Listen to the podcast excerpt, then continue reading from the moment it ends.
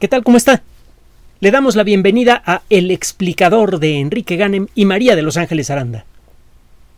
En varias ocasiones hemos insistido en que de esta pandemia vamos a salir empoderados. No solamente vamos a tener vacunas efectivas que se pueden ajustar con facilidad para seguirle el ritmo a las mutaciones de SARS-CoV-2, sino que además vamos a aprender cosas nuevas que nos van a resultar muy útiles en el futuro.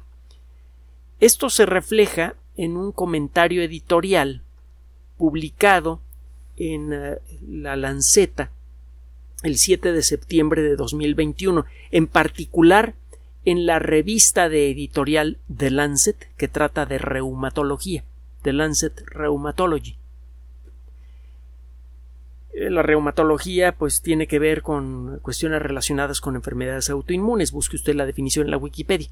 El caso es que en este comentario editorial se sacan conclusiones sobre trabajos realizados por varios investigadores en esta revista en particular y en otras revistas de distintas editoriales pero que tratan temas similares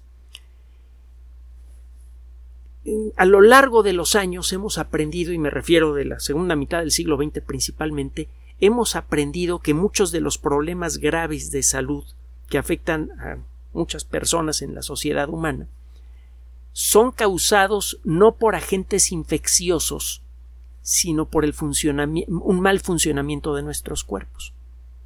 Esto nos costó tiempo asimilarlo cuando Pasteur descubrió la causa de las enfermedades infecciosas.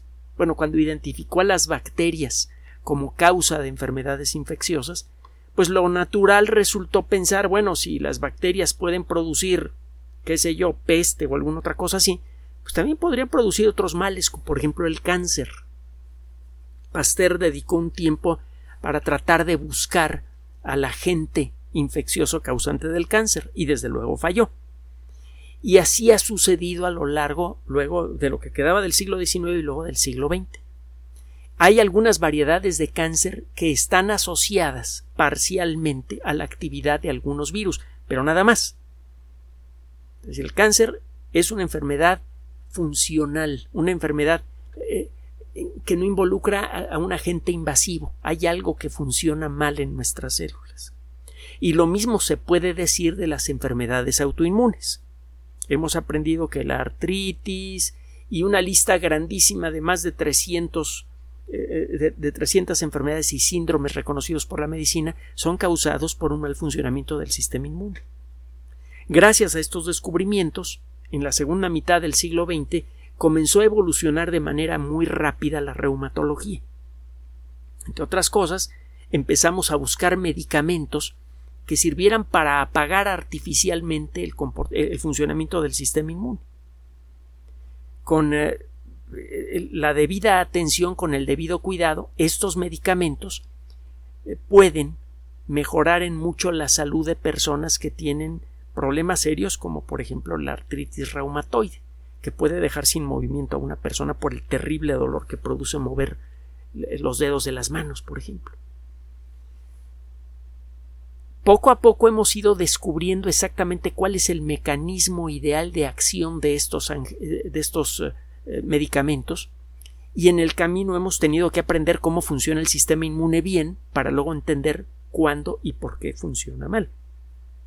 Hemos desarrollado muchos medicamentos que se oponen parcialmente al, al funcionamiento del sistema inmune en puntos muy específicos. Hemos aprendido a bloquear el comportamiento del sistema inmune eh, en, en, partes muy específicas. Obviamente no apagamos todo el sistema inmune cuando mm, tratamos una enfermedad como la artritis, solamente bloqueamos comportamiento de ciertos elementos en particular.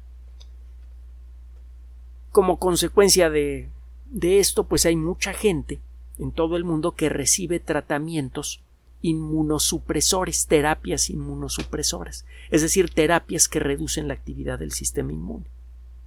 Por ejemplo, ya dentro, de, dentro del gran ejemplo de las enfermedades nos metemos a medicamentos en particular, por ejemplo, los glucocorticoides, los derivados de la cortisona, que tienen un papel muy importante en el tratamiento de muchas enfermedades autoinmunes. Por ejemplo, también los medicamentos que disminuyen la actividad de las células B. Acuérdese que hemos hablado de, de los glóbulos blancos, cuya funcionalidad fundamental fue descubierta por un gran colega de Pasteur, Elias Mechnikov, fue el que descubrió efectivamente que los glóbulos blancos se comen bacterias, por ejemplo, que sirven para defender al cuerpo. Y es algo que parece que viene ocurriendo desde hace muchísimo tiempo. Todos los animales que han existido jamás cuentan con sistemas de defensa que utilizan este tipo de células, unas células que parecen amibas, que van comiendo las cosas que no les gustan en el camino. Este tipo de células de protección las encuentra usted en los organismos que sabemos por su estructura genética que son ancestrales a todos los animales, y me refiero a las esponjas. Usted y yo somos descendientes de esponjas, y eso podría explicar por qué algunas personas en los salones de clase se quedan muestran el mismo nivel de actividad y atención que una esponja, aunque muchas veces no absorben lo que se les dice. Pero bueno, el caso es que si usted eh, estudia en detalle el funcionamiento de las células de los glóbulos blancos, encuentra que tienen, eh, tienen especializaciones. Aunque al microscopio se ven muy parecidas todas estas células, a la hora de ponerse a, ver con las herramientas de la ciencia moderna qué hacen cada una de ellas, encuentra que hay unas que efectivamente se dedican a atacar y destruir cosas que, que no deben estar allí. Por ejemplo, células nuestras que se están muriendo y están produciendo muchos virus, por ejemplo, bacterias, qué sé yo. También hay otras células que se encargan de producir sustancias que de alguna manera protegen el cuerpo también. Ese es el papel de las células B. ¿Se acuerda que lo hemos platicado? Y si no, pues ahí está toda la memoria de los audios. Acuérdense que son gratuitos. Y siempre lo van a hacer. Eh, a final de cuentas, y vuelvo a insistir en esto, este espacio existe única y exclusivamente porque usted lo apoya. No tiene otro apoyo. Y no tiene otro compromiso más que con usted. habiendo dicho esto, las células B se encargan de producir anticuerpos, es uno de sus papeles fundamentales. Y en muchas enfermedades infecciosas lo que usted encuentra es una gran cantidad de anticuerpos que están atacando algún elemento de nuestro propio cuerpo. Por ejemplo, anticuerpos que atacan a ciertos componentes del cartílago que permite que las articulaciones se muevan libremente y sin fricción. Al destruirse el cartílago, los huesos empiezan a rozarse uno con otro y eso produce un dolor espantoso. Una forma de tratar una enfermedad como la artritis consiste en apagar a las células B con medicamentos que de manera efectiva bloquean el funcionamiento de las células B y con esto usted puede evitar la producción de esos anticuerpos que afectan a las eh, articulaciones. Claro, estos son medicamentos de uso muy delicado. Estos anticuerpos son en sí mismos anticuerpos, es decir, son proteínas que han sido cuidadosamente diseñadas en laboratorio para pegarse a proteínas específicas, por ejemplo, proteínas que nada más existen en la superficie de células B. Al, eh, al pegársele el medicamento a estas células, a, estas células B, a ciertas proteínas de las células B, lo que se consigue es que estas células B dejen de producir anticuerpos. En algunos casos las células B se mueren, en otros casos simplemente dejan de trabajar. Usted puede controlar el nivel de actividad del medicamento cuidando la dosis. Estos medicamentos que de manera muy directa apagan a las células B, muchas veces las destruyen, eh, son, le digo en sí mismos, anticuerpos y esto se refleja en el nombre del producto comercial y también en el nombre del componente activo del medicamento. Por ejemplo, rituximab.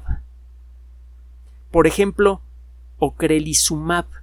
Esa terminación que es común en ambos medicamentos le dice a usted que se trata de un anticuerpo monoclonal. Es decir, es un anticuerpo que fue identificado en el laboratorio y que se le pega de manera muy específica a proteínas que son fundamentales para el funcionamiento de las células B. Entonces lo que hace es que toma aquellas células que saben fabricar ese anticuerpo y las clona. Se las reproduce en grandes cantidades y las pone a trabajar a producir anticuerpo. Ese anticuerpo es purificado, eh, eh, colocado en, un ambiente apropiado para que no se descomponga, envasado y vendido. A este tipo de productos se les llama anticuerpos monoclonales. Y el descubrimiento de, la, de la, técnica de los anticuerpos monoclonales fue todo, en su momento toda una revolución en el mundo de la medicina porque realmente ha ayudado en mucho a hacer más precisas muchas terapias. Claro está, estos medicamentos, le digo, son de empleo delicado si el rituximab lo da usted en exceso, aunque sea se pase usted un poquito, puede tener eh, algunos problemas serios. De arranque, el, solo usar el medicamento puede producir una baja en la presión sanguínea, la sensación de que no puede respirar bien, eh, comezones, molestias importantes que necesitan, eh, necesitan ser atendidas por médicos especializados como está usted disminuyendo la actividad de las células B, su cuerpo se hace más vulnerable a infecciones también. Ahora, si se pasa usted, puede ocurrir, por ejemplo, en personas que se enfermaron por hepatitis B y no lo supieron, es una eh, enfermedad que se parece mucho a la hepatitis clásica, da la impresión de que desaparece, pero en algunas personas se queda latente la infección. Si esta infección se reactiva, puede producir necrosis del hígado y la muerte. Eh, es una forma de hepatitis que se puede contraer de muchas maneras diferentes. De hecho, no se conocen todas las causas de transmisión de hepatitis B. Lo bueno es que ya existe una vacuna desde hace ya varios años, eh, bastantes añitos, y, esa vacuna es bastante efectiva. Bueno, pues el caso es que hay gente que puede tener una infección latente de hepatitis B y no lo sabe, le dan esta terapia inmunosupresora, se le dispara la hepatitis B y se le vienen problemas muy serios. Eh, eh, hay otro tipo de, ah, alteraciones que se pueden producir por el uso descuidado del rituximab. Eh, en todos estos casos, estos descuidos acarrean la muerte. Hay que irse con mucho cuidado con este medicamento. El medicamento fue, fue aprobado perdón, para su uso médico en 1997. Encuentra usted comentarios, ya sabe, en, la Wikipedia y en muchas otras fuentes también. Algo parecido sucede, sucede con el Ocrelizumab. Estos medicamentos sirven para disminuir la actividad de las células B. Ahora, estos medicamentos se le están dando a muchas personas en todo el mundo y no se les pueden suspender. Es necesario evaluar qué va a pasar con estas personas, qué está pasando con estas personas si se les vacuna. Estas personas les va a funcionar la vacuna. Está usted apagando eh, el, funcionamiento de las células B y eso eso es el trabajo en contra de la vacuna misma. La vacuna entrena a las células B que producen anticuerpos y a sus hermanitas las células T que se encargan de destruir activamente a las células infectadas por COVID-19. Eh, usted está apagando la actividad de estas, de estas células que están siendo entrenadas por la vacuna igual y no se entrenan, igual y la vacuna no sirve. Lo que se ha encontrado, esto ya lo hemos comentado en otras ocasiones, no es el tema de, este, de, esta grabación, es que si efectivamente en pacientes inmunosuprimidos las dos, las dos dosis de vacunas eh, que ya podemos llamar clásicas como eh, Pfizer, como AstraZeneca, Moderna, etcétera, etcétera, no son suficientes conviene dar una tercera dosis e incluso en algunos pacientes inmunosuprimidos con una tercera dosis no se alcanza la protección ideal. Entonces sí, es, un tema delicado, pero bueno, lo que le quiero comentar el día de hoy, que es un reflejo del comentario publicado en eh, la revista de reumatología de editorial de Lancet el pasado 7 de septiembre de 2021, es un detallito eh, interesante que podría tener un gran valor en el corto y mediano plazo para el tratamiento no solamente de COVID-19, sino de cualquier enfermedad infecciosa e incluso de enfermedades no infecciosas como el cáncer. Lo que encontraron estos investigadores en, el comentario editorial se habla de cuando menos dos estudios diferentes pero relacionados en donde se ve exactamente cómo funcionan las células B y las células T de personas inmunodeprimidas cuando se les pone la vacuna, lo que se encontró es que, bueno, está dando usted una terapia supresora de células B y pues efectivamente las células B ya no eh, empiezan a desaparecer de la sangre. No desaparecen por completo porque se guardan células B de memoria en la médula ósea de los huesos. Si usted retira el medicamento de la manera apropiada, esas células B de memoria pueden reproducirse y restablecer la existencia de células B en la sangre, si es que usted decide interrumpir la terapia. Pero bueno, el caso es que tiene usted un grupo grande de personas a las que se les están deprimiendo las células B y a las que se les pone la vacuna. Las células B efectivamente responden lentamente, no se producen muchos anticuerpos. Pero lo que no se esperaba es que lo mismo pasa con las células T. Se ha creído por mucho tiempo, eh, eh, no lo creen todos los inmunólogos, no lo creen todos los reumatólogos, pero eh, muchos de ellos piensan que esta, el desarrollo, la evolución de estas células es independiente. Que las células T aprenden por su cuenta cómo enfrentar una enfermedad y las células B aprenden por su cuenta cómo crear anticuerpos.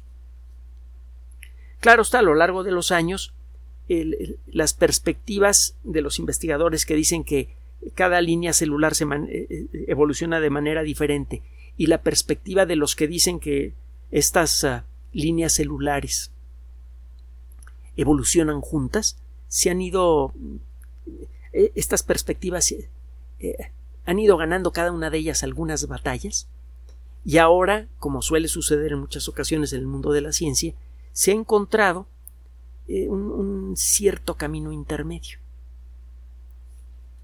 Es algo en lo que muchos filósofos han insistido, por cierto.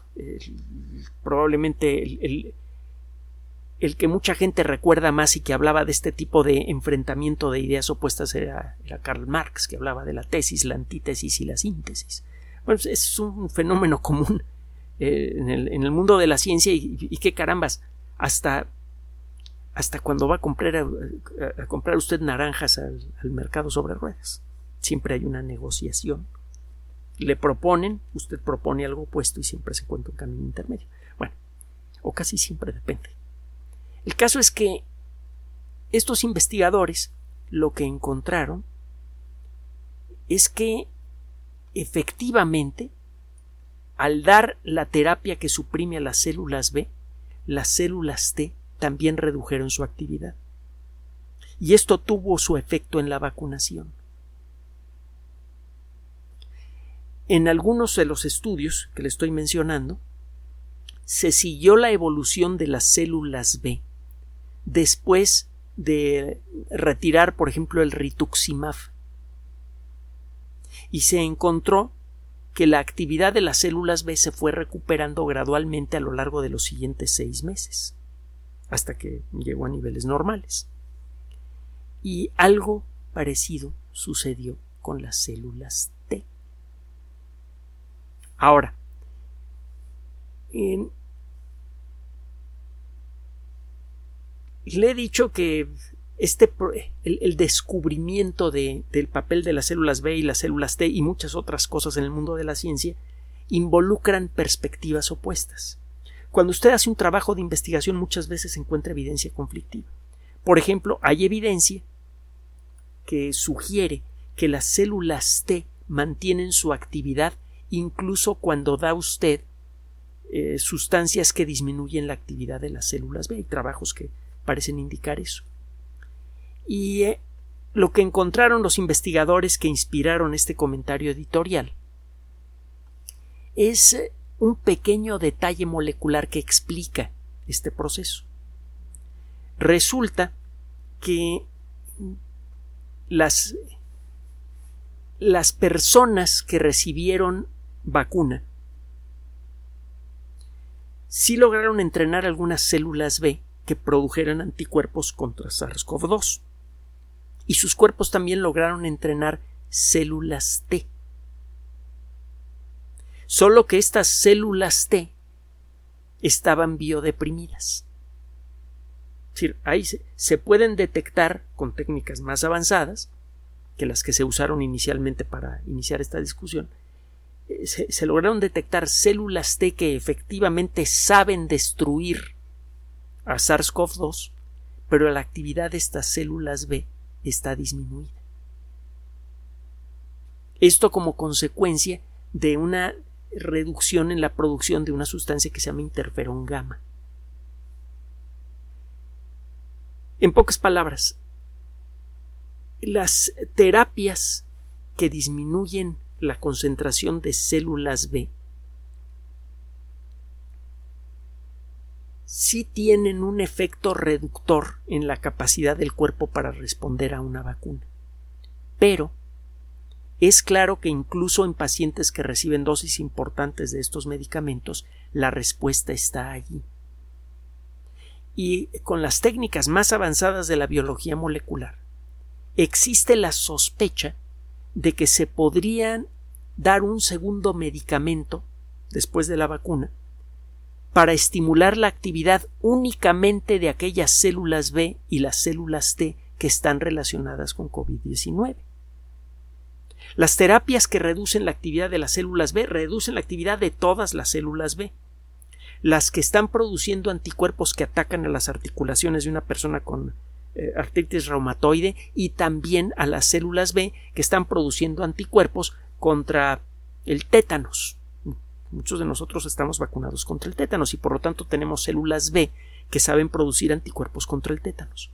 Bueno, cuando pone usted esta terapia que apaga las células B, agarra parejo a todas las células B. Por eso las personas que reciben estas terapias se enferman con más facilidad. Sus cuerpos eh, pierden temporalmente su capacidad para responder a infecciones eh, que, que ya sabían cómo enfrentar. Bueno, empieza a dibujarse en el horizonte la posibilidad de dar este tipo de medicamentos y luego dar un contramedicamento que reactive a las células B que saben luchar contra COVID-19. Lo mismo las células T. Si esto se puede hacer, entonces se abren muchas perspectivas nuevas para la medicina. Por un lado, si va a tratar usted va a tener usted una terapia contra la artritis reumatoide, podría usted diseñar un medicamento aún más preciso que estos anticuerpos monoclonales que nada más apaguen la actividad de las células B que están produciendo anticuerpos contra el cartílago de las articulaciones. Las otras células B funcionarían normales. Esto le daría un nivel de vida mucho más normal a las personas que tienen este problema. No solo eso, usted podría, en principio, buscar un medicamento que destruya a las células B pero nada más aquellas que están produciendo los anticuerpos que destruyen las articulaciones. Si esto fuera posible y comienza a verse en el horizonte la, una vaga posibilidad, si esto fuera posible usted podría curar la artritis reumatoide, no solo tratarla. Y lo mismo pasaría con todas las enfermedades autoinmunes. Y resulta que entre las enfermedades autoinmunes hay muchas que generan problemas de salud sistémicos que afectan a todo el cuerpo y que son muy comunes en el mundo, como la obesidad, como la diabetes, como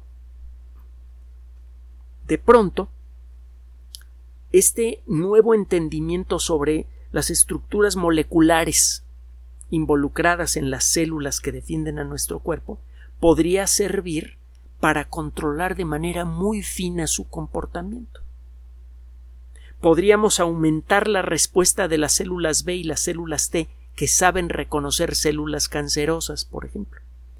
Podríamos tomar primero, como ya se hace con, terapias que todavía son eh, conceptualmente toscas.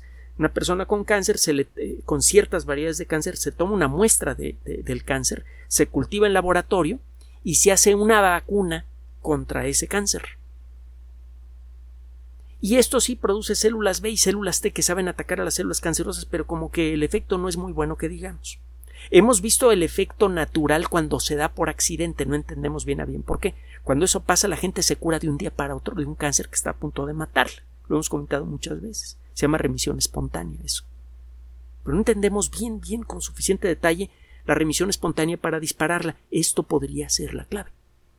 Si logramos distinguir con alguna herramienta a los distintos tipos de células T, las que saben pegarle al cáncer, las que saben pegarle a la a la difteria, las que saben pegarle al tétanos y las que saben pegarle a COVID-19, podríamos artificialmente aumentar o disminuir a voluntad la actividad de esas células. Y eso podría tener un efecto espectacular en muchas terapias.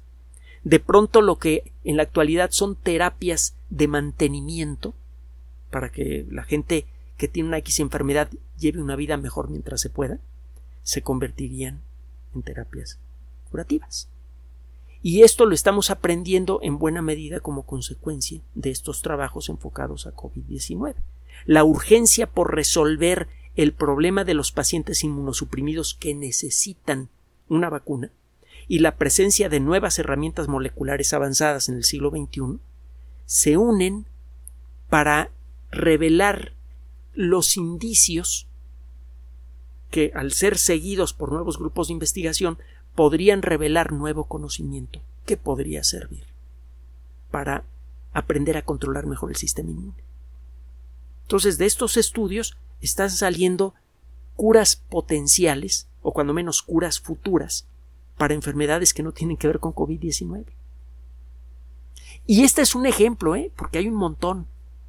Entonces piense, eh, cuando se ponga cuando le gane la, tentación y empiece a oír las necedades que se dicen en algunos medios eh, masivos, eh, cuando empiece a, caer en las trampas de, WhatsApp y las demás redes sociales y se empiece empieza a sentir como que estamos perdiendo la lucha contra COVID-19, acuérdese de esto.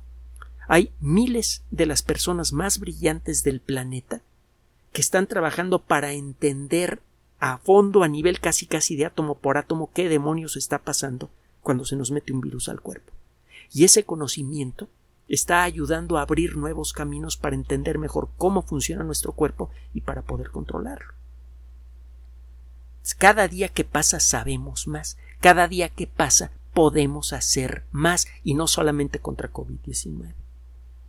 Entonces, por favor, dele tiempo a los científicos de hacer su trabajo, la recomendación de siempre. Hágale caso a las autoridades de salud, póngase las vacunas, por favor, y mantenga la calma. Gracias por su atención. Además de nuestro sitio electrónico www.alexplicador.net, por sugerencia suya tenemos abierto un espacio en Patreon, el explicador Enrique Ganem, y en PayPal, el explicador patrocinio por los que gracias a su apoyo sostenemos este espacio. Puede usted descargar gratuitamente estos audios en formato MP3 en Spotify y en iTunes como El Explicador sitio oficial y en SoundCloud como El Explicador y con formato de video en YouTube en El Explicador sitio oficial. Recuerde nuestras redes sociales de siempre, Twitter Enrique-Ganem y en Facebook Enrique Ganem sitio oficial, El Explicador y los grupos que usted ya conoce.